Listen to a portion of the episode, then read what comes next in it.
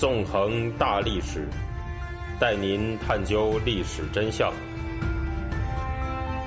理解历史、现在与未来。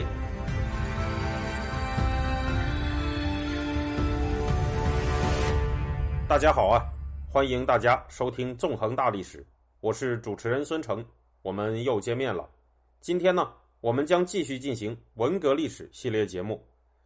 那么从这一讲开始呢，我们就要按照时间顺序开始对文革进行一个详尽的回顾了。可以说，经过了这么多讲的铺垫之后，这个系列啊总算是进入了正题。那么在接下来的一段时间里面呢，我会一边按照时间顺序讲解文革的历史，一边保持呢对于时事热点的关注。在有较为重大的时事发生的时候，我也会穿插一些内容来进行回应。那么闲话少叙，我们就开始进入文革历史本身吧。如果要谈及文革的历史，我们就不能不谈文革的背景。从这一讲开始，我们就要来谈一谈这个问题。要讲清楚这个问题呢，我们首先要从几个主要人物的早期履历入手，谈一谈他们在文革之前所在的位置，以及他们之间的各种斗争。还有合作等等，只有搞明白这些问题，我们才能够进行进一步的有效讨论。首先值得讨论的是，人们在讨论文革当中提到的次数最多的主角，也就是毛泽东这个人。实际上呢，从中共的整体党史演进来看，没有留洋经验的毛泽东在中共里面一直显得有一些土鳖。实际上，在早期中共党史里面，毛泽东很长时间呢。他并不是最高领袖，而且长期和共产国际关系更为密切的那一派人关系紧张。在一九三二年的宁都会议上，毛泽东啊还曾经一度被解除过军权。之后呢，通过一九三五年的遵义会议到一九四三年延安整风的一系列复杂权术操作，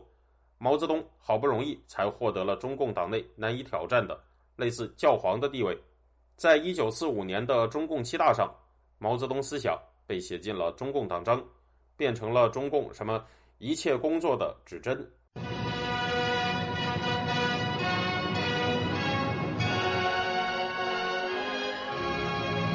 那么第二个我们要谈的人就是周恩来。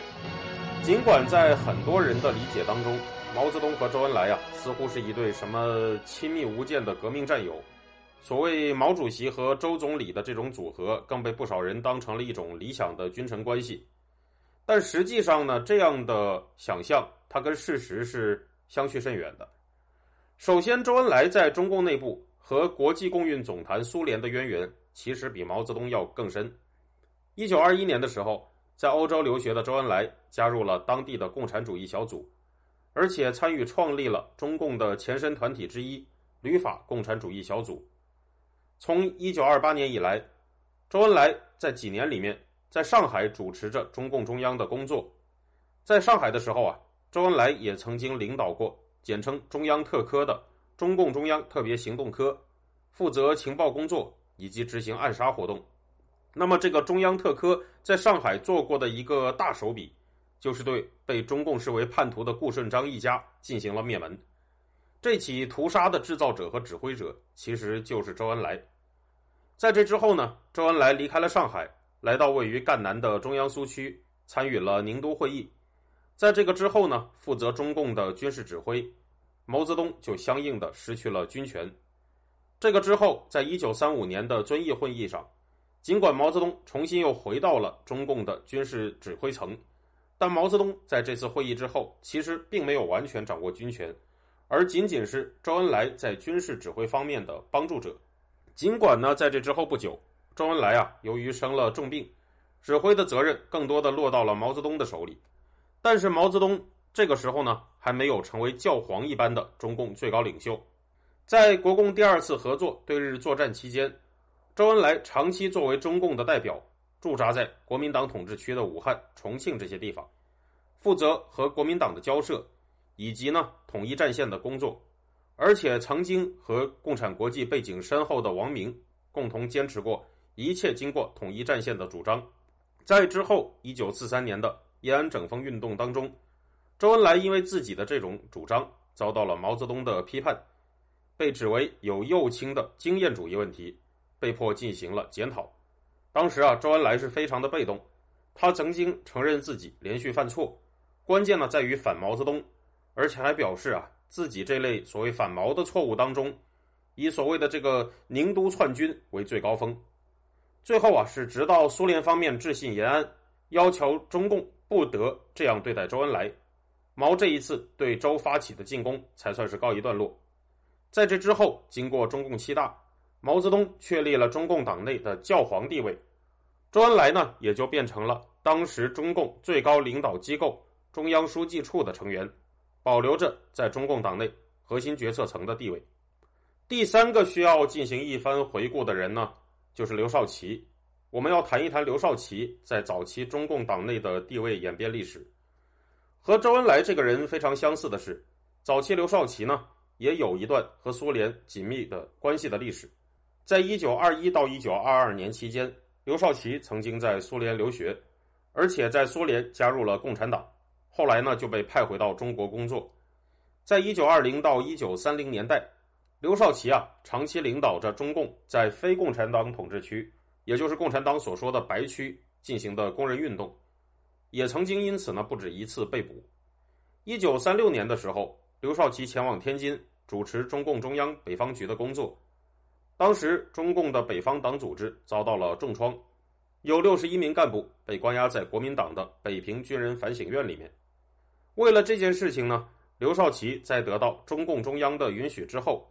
只是这六十一名干部按照监狱规定，通过在报纸上发表反共启事的方式办理了出狱的手续，从而使得中共的北方党组织重新又打开了局面。这一批干部呢，也作为刘少奇白区工作中的下级。在此后和刘少奇保持着紧密的关系，而这样一起事件，更在这之后变成了刘少奇在文革当中遭遇政治清洗的一大借口。在这之后啊，刘少奇在一九四三年的延安整风期间，积极的和毛泽东站在一起整人，对周恩来的所谓右倾展开了批判，也得以得到毛泽东的信任，并且进入了中共的最高决策层。在一九四五年的中共七大上面。刘少奇啊，做了修改党章的报告，亲手的把毛泽东思想放进了党章，而且把毛泽东思想肉麻的吹捧到了一个极高的高度，表示要以马克思列宁主义的理论与中国革命实践相结合的毛泽东思想作为全党一切工作的指导方针。会后呢，刘少奇就和毛泽东还有周恩来一道，都变成了中共中央书记处的成员。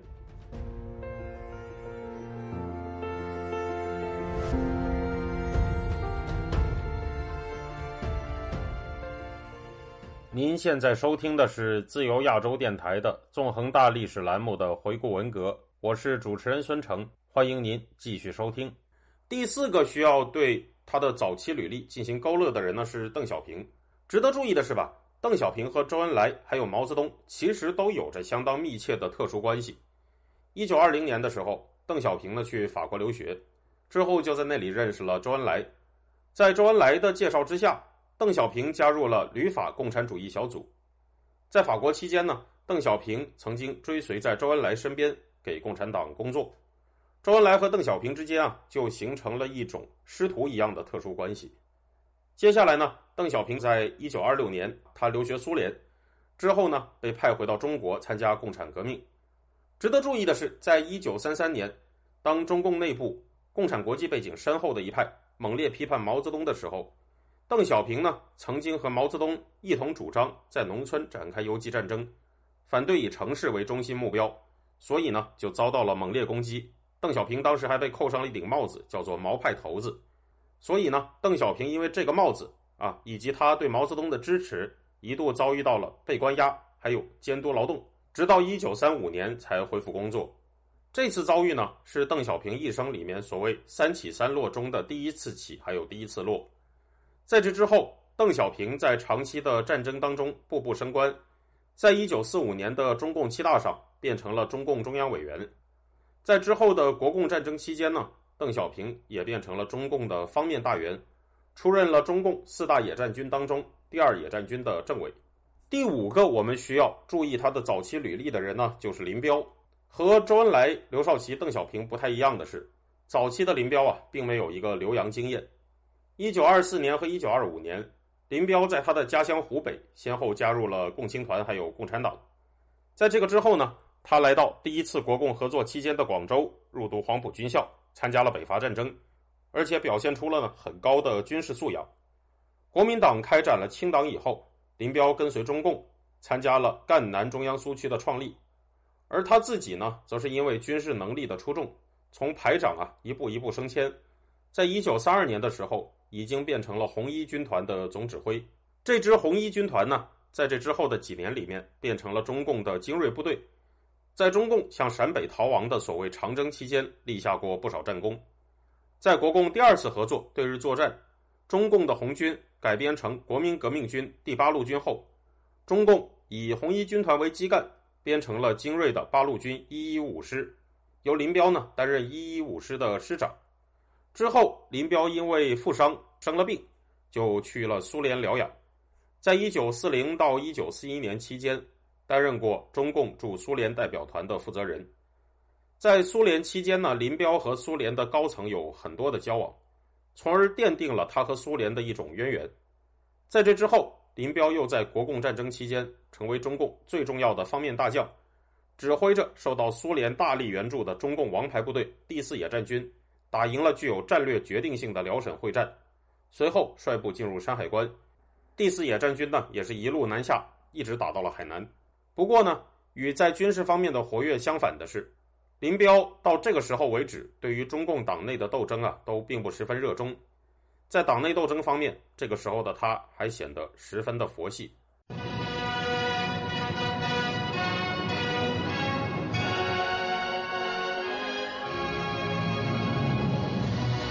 以上呢，我就依次讲了毛泽东。周恩来、刘少奇、邓小平、林彪这五个人在中共一九四九年建政之前的基本履历，